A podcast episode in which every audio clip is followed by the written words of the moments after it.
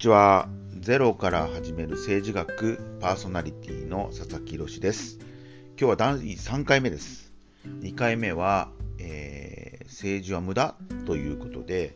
えー、政治に参加しても自分なんかが参加しても意味があるのかな無力だなというふうに思うという話をしましたけれども今日は別に選挙に行くとかそれだけじゃなくてさまざまな参加の方法があるよ影響力を及ぼせるよという話をしたいと思います。で今まで私新潟で政治学を教えてたっていうことだけしか言ってなかったんですけど私自身あの大学で政治学を教えるだけじゃなくてさまざまな社会参加の実験をしています。で例えばですねあの私は選挙に関して言うと、えー、候補をですね仲間と一緒に選んだりとか政党に働きかけて仲の悪かった政党を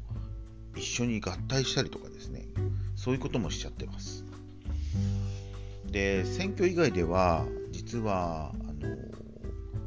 自然エネルギーをですね作る会社を仲間と一緒に作って、えー、県内に40カ所の発電所を作ったりもしています、えー、まあ、そんなことも楽しみながらやっていますが、えー、今日もですねあの私の娘のカンナさんが、えー、隣にいて参加してくださっています。よろしくお願いします。お願いします、はい、あのお父さんのそういう活動を見ててどう思いますか？えー、なんか好きなことやって自由だなって思って見てます。そうですね。まあ大学の先生暇なのかよと思ってるかもしれませんがまあ私としては、えー、大学で大切な学生たちに教えたり触れ合ったりすることと社会に働きかけていくことは同じところでですねあのより良い社会を作りたいということとつながってるんですけどあのカンナさんはデモとかしたことありますか？1回だけ、うん、なんか連れて行かれた記憶がそうですよね。ある2回くらい連れて行かれた記憶あります、ね、変な親ですよね。普通ですね私が学生に聞いてもデモに行ったとかあまあそんな学生はほとんどいないですよね。でも世界を見渡すと、まあ、若いうちからですね社会に働きかけたり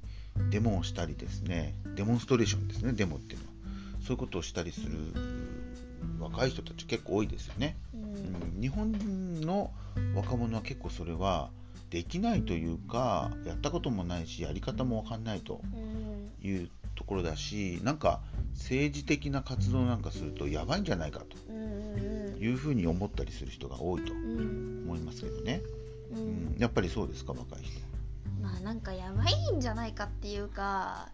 でもみたいな、うん、なんかこううるさいだけじゃんみたいなななんだろう。あんまり意味ないくないみたいな。なんかそんな。あちょっと、うん、車が渋滞したりとか。ちょっとなんか冷えた目で見てることが多いかも。だから私もなんかそんな言っても変わんないんじゃないとか思ったりとかも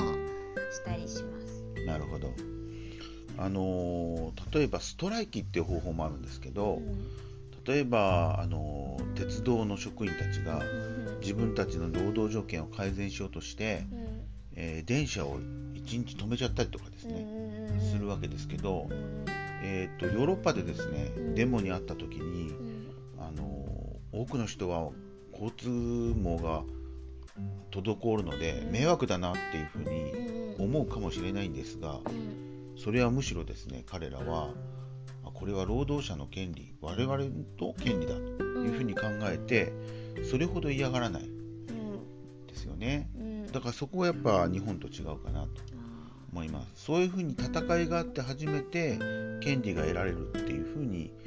思ってるし実際にそういう経験をしてるというのが私は世界標準じゃないかなという思いますけどね、うん、でもちょっと羨ましいです。なんか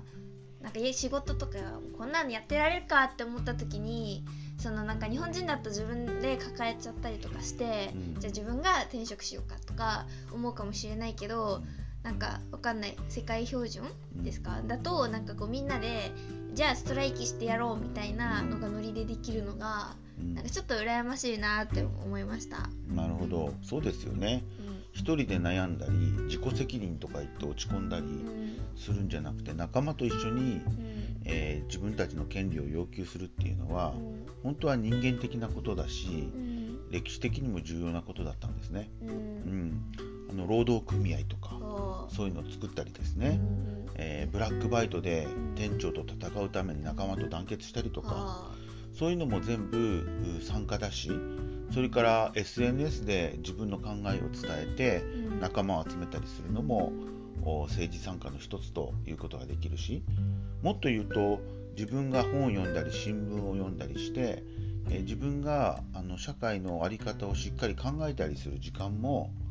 おもしかすると政治参加の一つかもしれない。とうん。いうふうに思います。じゃあちょっと気になったんですけど、うん。その政治参加でそのみんなに団結するの大事だと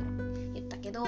その団結の方法とかうん。やったことないしわかんないから知りたいなって思いました。わかりました、えーもう6分経ってしまったのではい、今日はここまでにしてそのことはまた次回お話ししたいと思います、えーじゃあ今日はまた、えー聞いてくださってありがとうございました。さようなら。バイバイ。